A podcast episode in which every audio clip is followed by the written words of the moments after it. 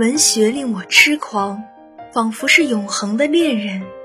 你是另一个我，代替我在不同的世代中轮回。你是宋朝时的我，唐朝的我，甚至是更早的楚辞时代的我。你于寒夜大雪中与知己煮酒高歌过，你于春园灿灿中折一枝带泪的牡丹，拆桐蒲远赠伊人。你在野渡的雾夜里。静静听过舟中传来哀伤的短笛，你在高朋满座的宴会后说：“归时休放烛花红，待踏马蹄清夜月。”你必然曾经青衣单骑，追寻情花雨树，领赏松涛与风中的路人之歌。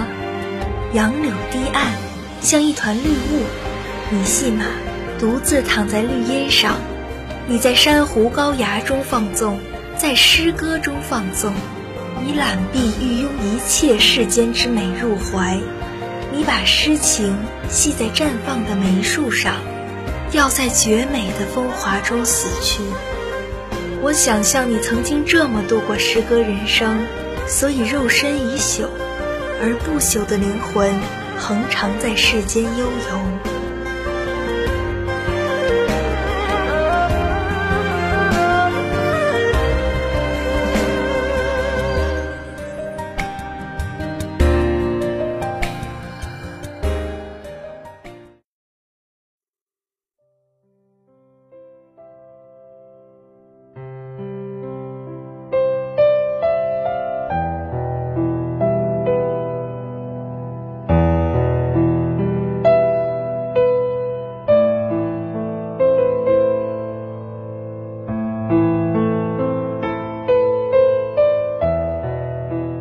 众朋友们，大家好，我是主播今天，我是主播苏子恒。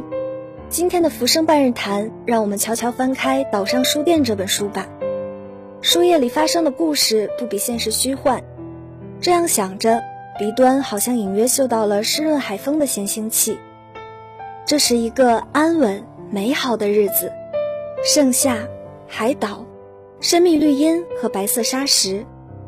但如果你恰好走进小岛书店褪色的紫色前廊，请小心，别像新来的图书推销员一样窘迫地被那些用数百本书摞起来的纸堆绊倒。类似的事故再发生一次，古怪的书店老板 A.J. 费克里会抱怨一整天的。他并不是一个好脾气的人。尽管痴迷短篇小说的书店老板并不承认这一论断，他只是不喜欢小孩，不喜欢吵闹，不喜欢后现代主义。魔幻现实主义，讨厌超过四百页的长篇小说，厌恶描写大悲剧或吸血鬼题材的所有印刷品，对那些阅读品味糟糕又自以为是的人无话可说而已。他才不古怪，他还曾经结过婚呢。在研究生院里，他苦读美国文学，妮可沉迷诗歌，小岛书店是他们爱情的见证。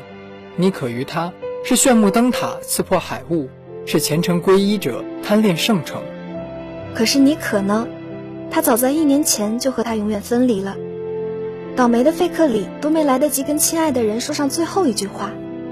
如今，他机械循环着书店的日常经营，而妮可只肯在他喝醉的晚上施舍垂怜。他宁愿自己的生活像一个在末尾略作转折的短篇小说一样，结束在一年前那个发生事故的晚上。不幸的是。他的生活是部糟糕乏味的个人长篇悲剧小说，永无止境。死亡的来临并不会有所谓的征兆，亲人间也并不总有心灵感应。死去的人，或许比活着的人更轻松、自由。或许费克里活在高潮迭起的连续剧里也说不定。他最近的故事早已沸沸扬扬地传遍了整个小镇。这正是某个别扭的孤单男人在夜晚打烊的书店里捡到一个弃婴的缘故。一个满头金色卷毛的小女孩玛雅，小镇居民无不为之愕然。岛上唯一的警官兰比亚斯见证了发现人报案的始末，迫切地想帮助这位像发现了世界第八大遗迹一样慌张的书店老板。于是他积极地推进着调查询问的工作。这是多么无私动人的关爱啊！在小岛居民和警官的寒暄问候声中，费克里除了应付社交、照顾婴儿，还要努力表现得不太像一个娇柔造作的可怜官夫。他费克里没准只是兰比亚斯警官伟大辉煌传记中一个无足轻重的小配角吧。无论费克里是怎样控诉小孩是自私的恐怖分子，胖胖的好脾气警官。还是成功撮合了这对养父女。案件和平解决后，和蔼的警官逢人便和蔼地说：“请多光顾小岛书店吧，老板最近心情很好，小玛雅也更漂亮了。”新生的一切并非比老旧的更糟糕。一副脆弱的空壳，飘雪的冬日刺痛它，破晓的太阳灼伤它，沉默的人群击溃它。但当他伸手摸到了黑夜里灿烂的月亮，再斑驳的伤疤也能被抚平，再陈旧的往事也随风而逝。过去的费克里在密闭的盒子里与孤独搏斗，女孩玛雅路过人间，掀开了这个被人遗忘的盒子。从此，两条平行线相交，两道星轨缠绕。如果说一个人是孤独，那两个孤独的人至少能互相拥抱。若今夜的丧钟为你而鸣，明日的拂晓也为你而生。经历过悲痛的人。不必用一生悼念悲哀，岛上书店就是这样的一本书，平和地叙述着生老病死，坦然地与不幸和解。让我们进入下一个栏目：云香如故。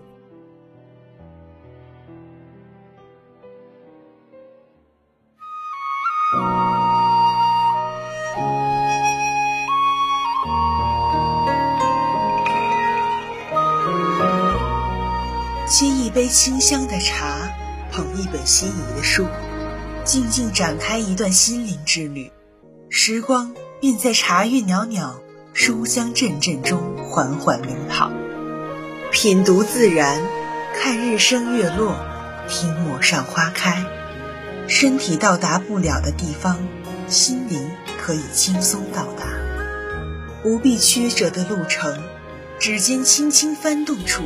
便纵览千山万水，阅遍人间景致。看一看极地千年不化的雪，观一观赤道四季不歇的雨，闻一闻梨花沁人心脾的甜，嗅一嗅瓜果成熟诱人的香。四时流转，地域变迁，都在一页一页的纸间换了容颜。与文学相约，触摸有思想的灵魂。欢迎收听今天的《云香如故》。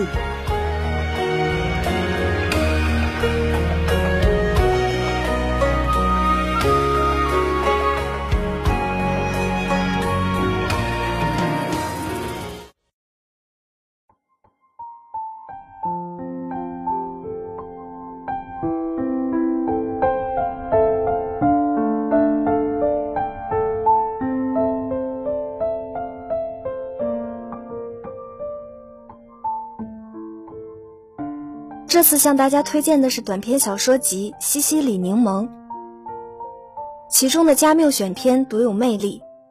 在加缪的世界里，人的个性越凸显，越独居一方，越格格不入。人生在世，好比流放谪居，荒诞颓丧。没有归宿的人注定孤独，不能与孤独和解的人茫然痛苦。但没有人是一座孤岛。承认孤独荒诞的加缪并不绝望，他在荒诞中清醒，在绝望时呐喊。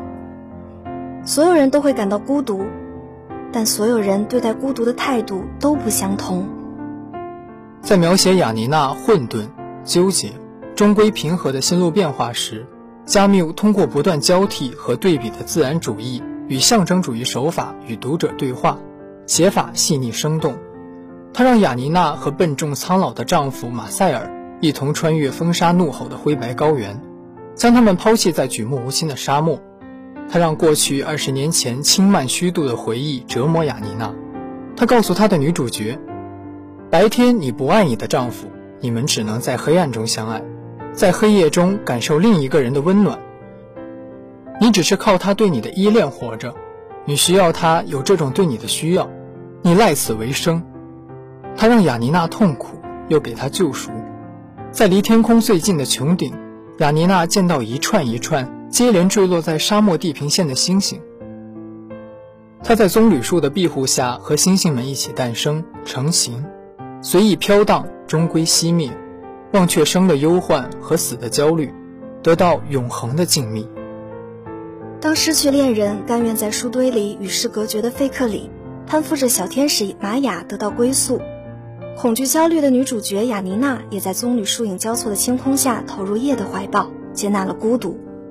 本期节目到此就要告一段落了，感谢各位的收听，感谢导播白玲华、吕一凡，感谢采编秦月瑶，我是主播今天。我是主播苏子恒，下期节目我们不见不散。